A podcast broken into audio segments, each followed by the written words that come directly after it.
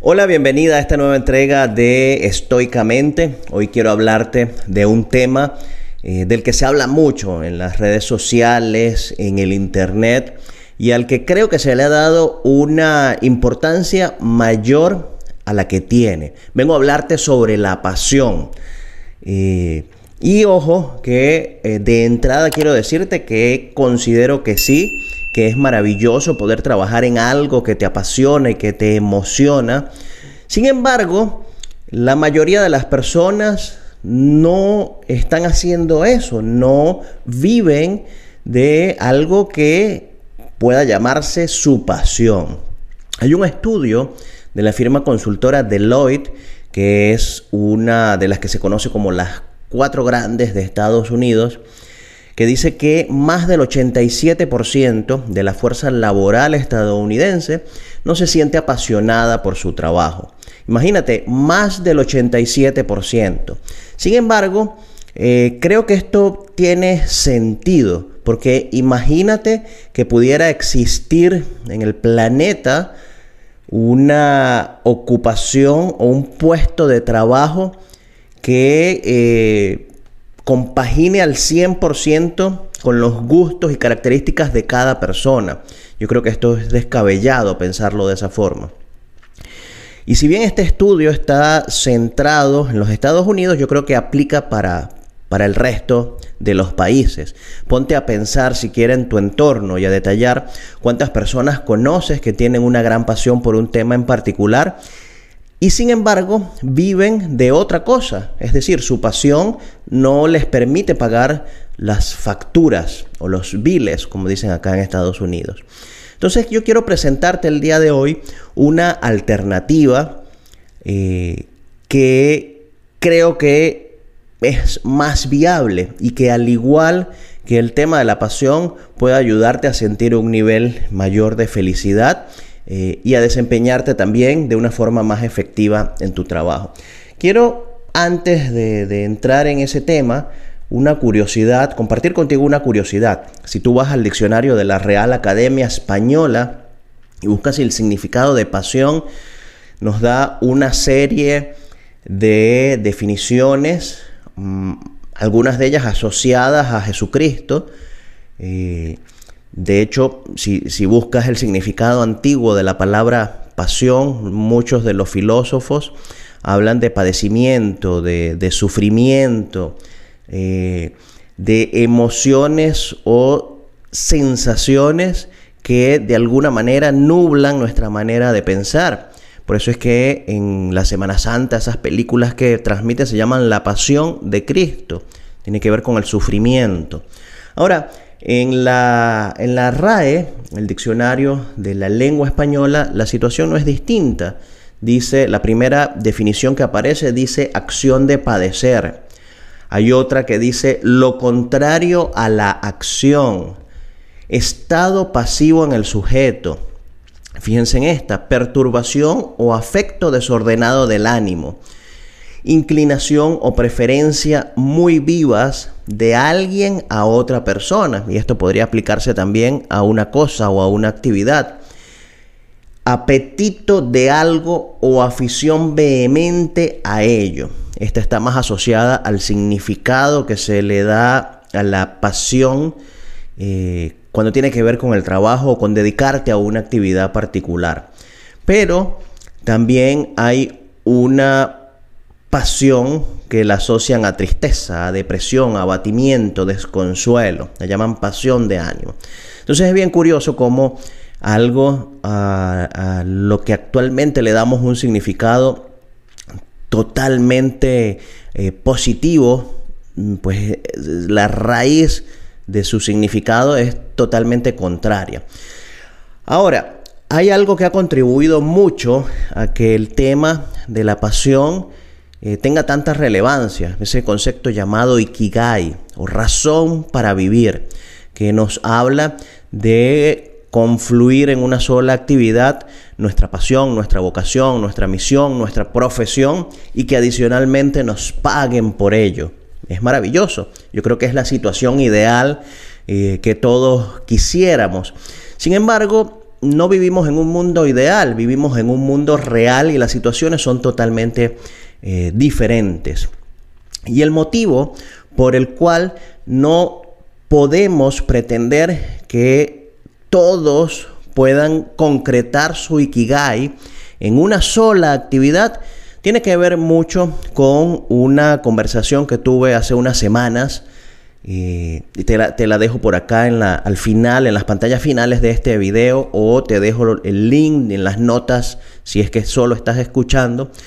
Eh, una conversación que tuve con Jacobo Geller que habla un poco de que cuando la incertidumbre eh, es la norma de una actividad particular, pues es, es, muy difícil estandarizar las cosas. Entonces, si estamos hablando de negocios, de trabajo, donde pues hay muchos factores que influyen, la pretender que entonces todas las personas puedan concretar su ikigai en una sola actividad es descabellado. Ya te lo decía al inicio. ¿Qué, ¿Cuál es la contraparte? ¿Qué es lo que nosotros podemos hacer?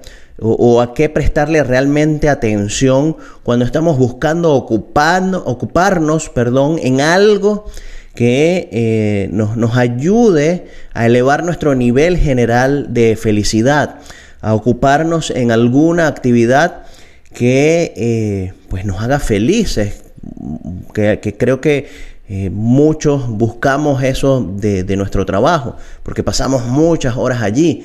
Entonces, al menos, oye, vale la pena sentirse bien en esa actividad que tanto tiempo de vida nos lleva. Ah, y es el tema de las fortalezas personales. Yo creo que la clave está más en centrarnos en lo que nos apasiona, eh, centrarnos en cuáles son nuestras fortalezas, porque Poniendo también en práctica nuestra fortaleza, nuestro nivel de felicidad se incrementa, nuestro nivel de efectividad también aumenta, nuestro nivel de satisfacción general con la vida aumenta. Y esto viene de un estudio realizado por Martin Seligman de la Universidad de Pensilvania. Justamente es un recurso que quiero recomendarte el día de hoy. Si tú vas al buscador, te voy a dejar los links, los accesos por acá y buscas test de fortalezas personales de la Universidad de Pensilvania, tienes acceso a una serie de cuestionarios que son todos gratuitos. Sin embargo, te pido que vayas específicamente al que dice cuestionario vía de fortalezas personales. Este cuestionario te permite evaluar tus 24 fortalezas del carácter y es una manera fabulosa de conocer eh, o, de tener una idea de en cuáles actividades tú podrías poner en práctica estas fortalezas. O en tu trabajo actual también eh, encontrar formas de poner en práctica esas fortalezas. Y estoy seguro que tu nivel de satisfacción con ese puesto, con ese trabajo, con esa empresa, se va a incrementar. Hay otro recurso que también es muy valioso y muy conocido y que te sugiero que lo tomes apenas tenga la posibilidad es el test de fortalezas Clifton que promueve la firma consultora Gallup. Es un test maravilloso también que en este lugar, en esta, en esta ocasión o en este test, te hablan de 34 rasgos o de 34 fortalezas de carácter. Eh, y también te genera un informe con el significado de cada una. En este caso, esta herramienta es paga sin embargo, vale la pena hacer esa inversión porque es autoconocimiento, es una forma de tú conocer mejor eh, dónde, en cuáles espacios tú podrías aportar mejor. Eh, también te dejo el acceso a este, a este recurso en las notas.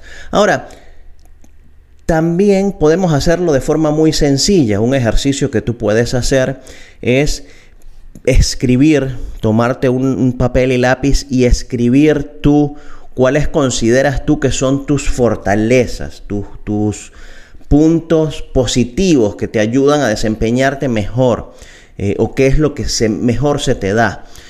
Y luego pedir al menos a unas cinco personas eh, que te den justamente su apreciación, sin mostrarle tú lo que escribiste. Simplemente pídeles que te den, que te definan cuáles consideran que son tus rasgos o tus fortalezas. Y luego compara lo que tú escribiste con lo que escribieron todas estas personas.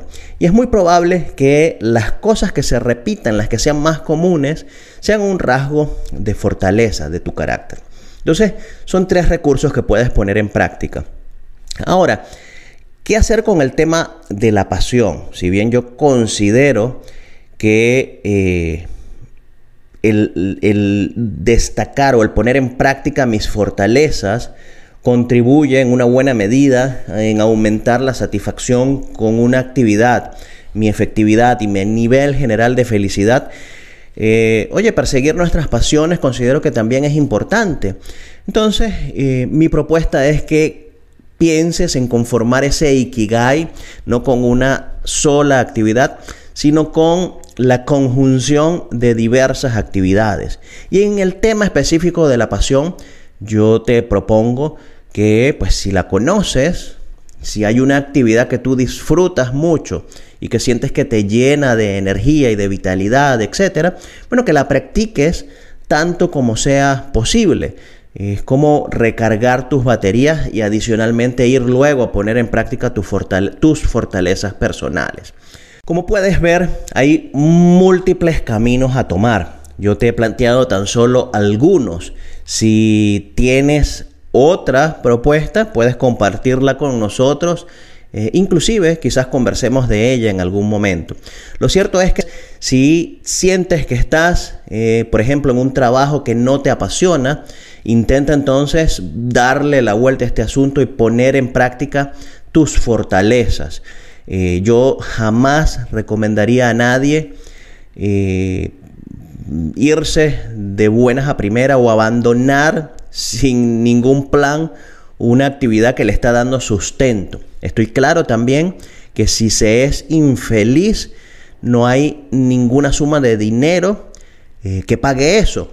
Sin embargo, eh, es necesario también analizar cada caso particular. No es la misma capacidad de asumir riesgos la que tiene una persona que está recién graduada y que no tiene familia y que su única responsabilidad es simplemente su bienestar a una persona que pues ya tenga una familia conformada y que tenga hijos y que tenga pareja, etc. Entonces son niveles de, asumir riesgos distintos eh, y una solución o una propuesta genérica como la que muchas veces vemos en el Internet, de que si, bueno, si, si no te apasiona, muévete, no eres un árbol, etc. No es así de sencillo. Hay que analizar cada caso particular y hacer un plan acorde a la realidad específica de cada uno. Una propuesta que sí creo que puedo hacerte es que eh, si no te sientes a gusto en la actividad, en el trabajo, en el lugar en el que estás actualmente, bueno, comiences evaluando tus fortalezas, y chequees si hay posibilidad de poner estas fortalezas en prácticas en, el lugar en el que te encuentras actualmente. Eh, y si esto no es posible, bueno, elabora un plan para salir de allí eh, de forma ecológica, sin, sin afectarte a ti, sin afectar a los tuyos, a los que dependen de ti. Y mientras tanto, pues ejerce tus pasiones en una actividad alterna para llenarte de energía, de vitalidad y de bienestar. Esta es la idea que quería compartir contigo el día de hoy y como siempre te pido que pues me dejes tus impresiones, tus miradas al tema que pueden ser adversas también en los comentarios. Hasta la próxima ocasión.